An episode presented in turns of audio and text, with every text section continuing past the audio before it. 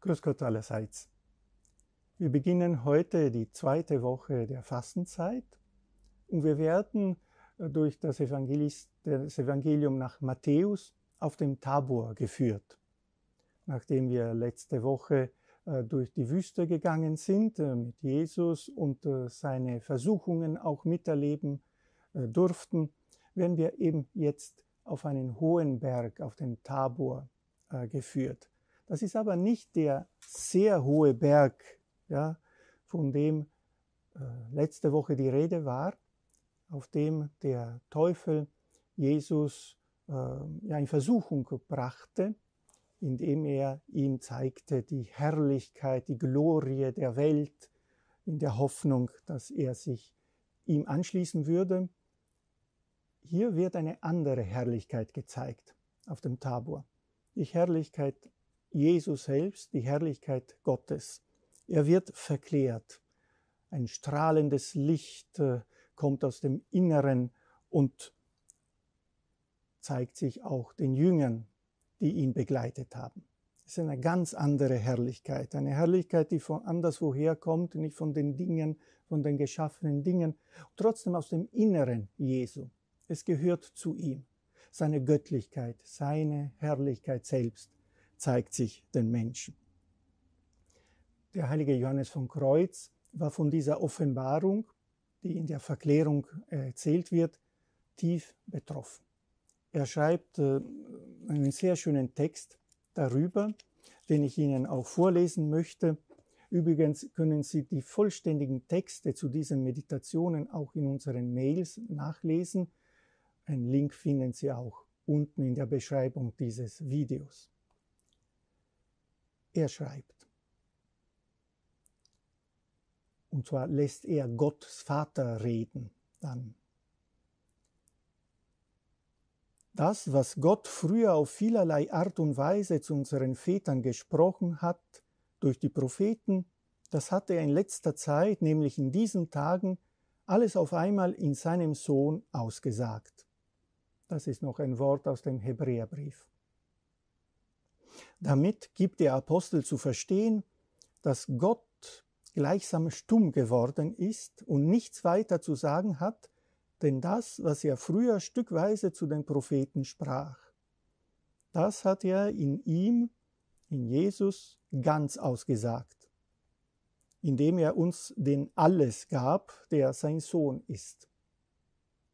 Wer deshalb jetzt noch Gott befragen oder eine Vision oder Offenbarung von ihm wünschen wollte,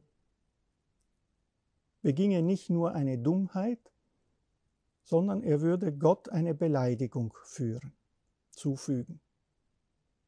Gott selbst könnte nämlich antworten, einem solchen Menschen, der nach Visionen sucht. Wenn ich dir schon alles in meinem Wort, das mein Sohn ist, gesagt habe, und kein anderes mehr habe, was könnte ich dir dann jetzt noch antworten oder offenbaren, was mehr wäre als dieses? Richte deine Augen allein auf ihn, denn in ihm habe ich dir alles gesagt und geoffenbart, und du wirst in ihm noch viel mehr finden, als du erbittest und ersehnst. Du bittest nämlich um innere Ansprachen oder Offenbarungen, doch wenn du deine Augen auf ihn richtest, wirst du es im Ganzen finden.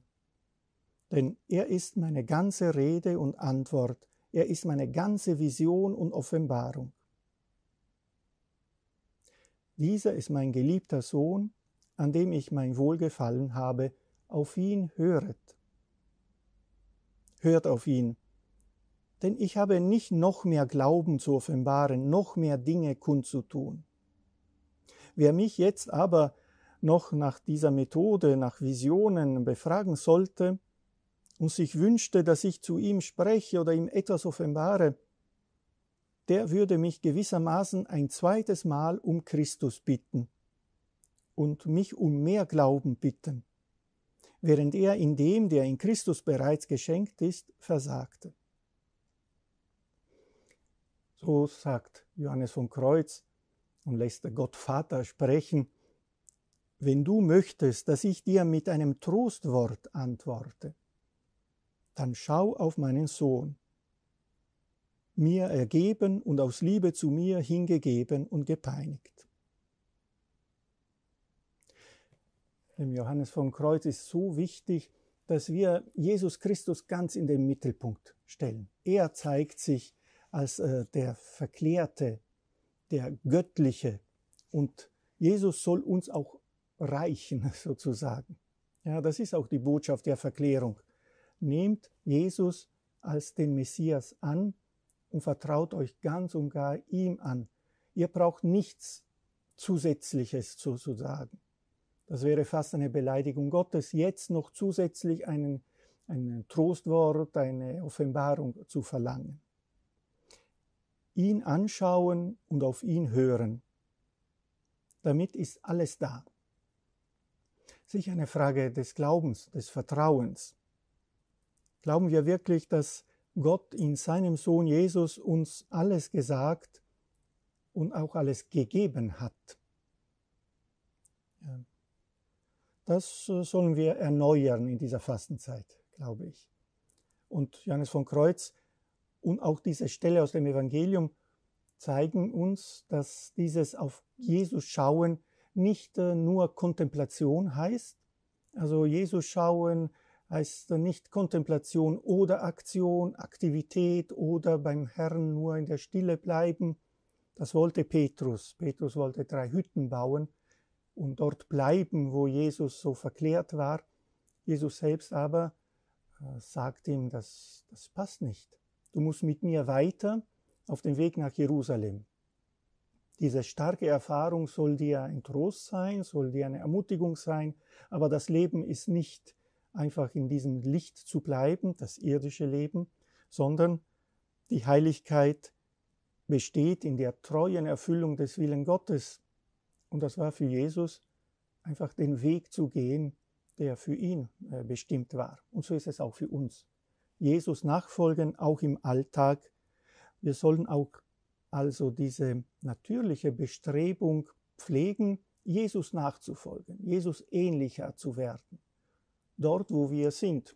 Nicht jeder von uns muss lange Haare und einen langen Bart tragen, je nach Darstellung von Jesus, oder jeden, nicht jeder von uns muss am Kreuz sterben und das auch nicht jetzt wirken sozusagen. Jeder in seinem Stand, in seinem Leben, aber sehr wohl sich intensiv fragen, was würde Jesus jetzt tun? Wo ist sein Wille in meiner jeweiligen Lebenssituation? Und das wissen wir alle, ist schon eine Entscheidung und kostet äh, Mühe. Allerdings mein Leben dem des Sohnes Gottes anzugleichen, das ist unsere Lebensaufgabe. Da hilft uns sehr auch unser jetziger Papst. Der Papst Franziskus schreibt über die Seligpreisungen nämlich, die Menschlichkeit ist das, was die Wahrhaftigkeit unseres Glaubens verkörpert. Wer seine Menschlichkeit aufgibt, der gibt alles auf. Die Menschlichkeit ist das, was uns von den Maschinen und den Robotern unterscheidet, die nichts empfinden und sich nicht innerlich anrühren lassen. Wenn es uns schwer fällt, ernstlich zu weinen oder herzlich zu lachen, dann hat unser Niedergang und der Prozess unserer Verwandlung von einem Menschen in etwas anderes begonnen. Die Menschlichkeit ist die Fähigkeit, allen mit zärtlicher Zuneigung, Vertrautheit und Liebenswürdigkeit zu begegnen. Obwohl Spiritualität und Menschlichkeit natürliche Eigenschaften sind, sind sie doch auch Möglichkeiten, die vollständig zu verwirklichen, ständig zu erstreben und täglich zu beweisen sind. Es war 2015 eine Rede vor der römischen Kurie. Wir kommen also vom hohen Berg Tabor der Verklärung hinunter auf den Alltag, wo wir durch unsere Menschlichkeit, durch unsere Tugenden, menschliche Tugenden im Umgang miteinander einen konkreten Weg der Heiligkeit haben.